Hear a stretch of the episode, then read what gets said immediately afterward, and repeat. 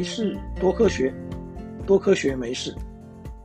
欢迎来到科学大白话的节目，我是大头丁。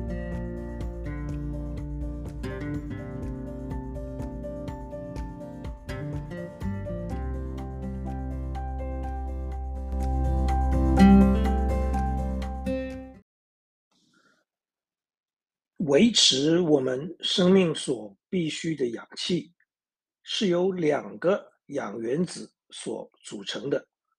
如果再挤进一个氧原子来凑热闹，成为三个氧原子所构成的化合物，这就是臭氧。氧和臭氧的关系，在化学上称为同素异形体。铜是世界大同的铜，素是化学元素的素。异是相同相异的异，体是身体的体。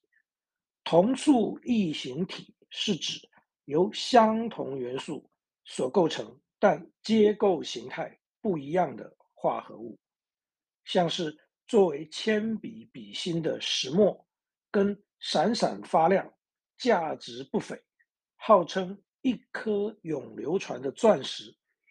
它们的价格虽然天差地远，但是它们都是由碳原子所构成，但是结构形态不一样的同素异形体。臭氧是一种淡蓝色的气体，闻起来具有类似鱼腥味的刺鼻味道，所以才有臭氧这一个名称。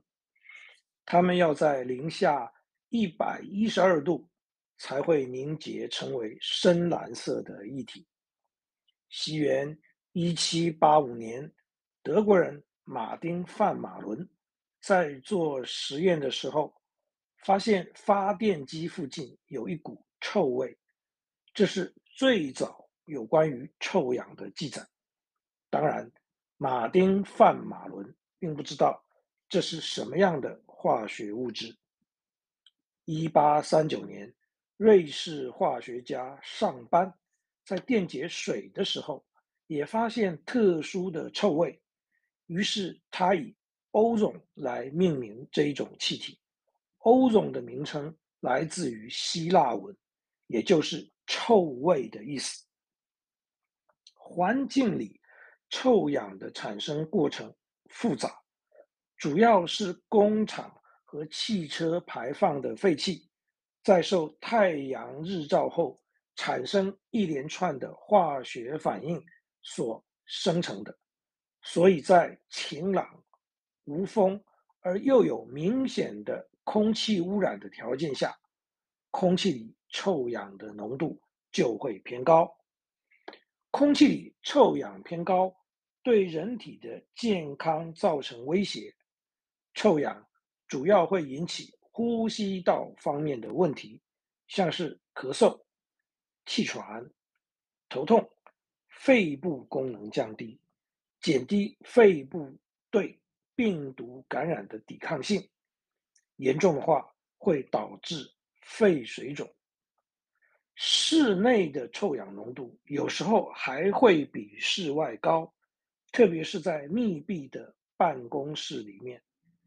这是因为印表机、传真机、影印机这些被称为办公室事务机的设备会产生高压静电，高压静电会将氧分子分解成氧原子，而氧原子再与其他的氧分子结合，就变成臭氧。因此，如果室内空气循环不好，就会导致办公室里臭氧浓度过高。臭氧其实也具有杀菌、去除臭味的效果，因为臭氧是一种气体，可以迅速充满在空间中，而且不留死角，所以比起液体杀菌剂来说，效果可以更彻底。此外，臭氧也可以用来消毒饮用水、处理工业废弃物，并且在游泳池里面取代氯气作为消毒剂使用。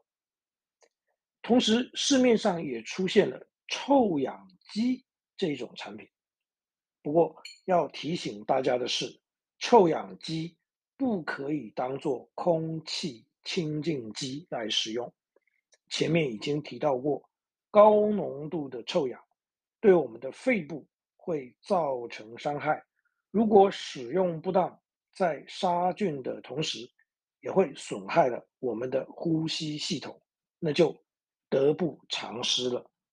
曾有新闻报道，立法院的许多委员办公室使用臭氧机的方式不对，造成有人身体不舒服，办公室里头的植物也叶子枯黄。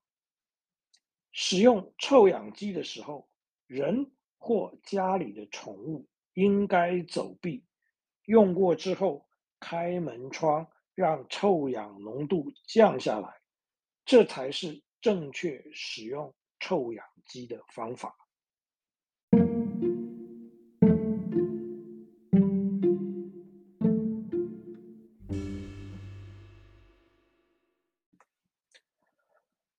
臭氧在我们的环境里被视为是一种污染物，不过在离地表十九到三十公里高空的臭氧层，则是地球上生物的金钟罩铁布衫，因为臭氧层可以吸收大部分的太阳辐射，对我们起到保护作用。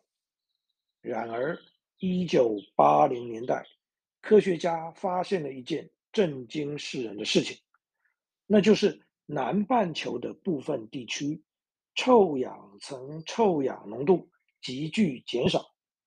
在南极上空，甚至减少了百分之七十之多。科学家用“臭氧层破了洞”来形容这一种情形。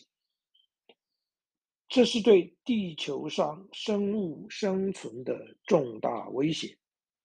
不久之后，科学家也发现，臭氧层破洞是由当时发胶、定型液。等喷雾剂或冷媒会使用的氟氯碳化物所造成的。于是，在一九八七年，全球开始禁止使用这一类化学物质，臭氧层破洞的问题才算慢慢获得缓解。科学家预估，到了二零二三年，大气里。臭氧层的臭氧浓度有机会回到一九八零年代的水准。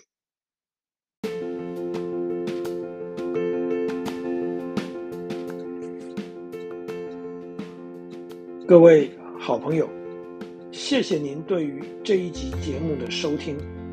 如果您对这个主题有任何心得或想法，大头丁竭诚的欢迎您跟我分享，也希望您能对这个节目给予鼓励，或是提出批评与指教。没事多科学，多科学没事，我们下次见，拜。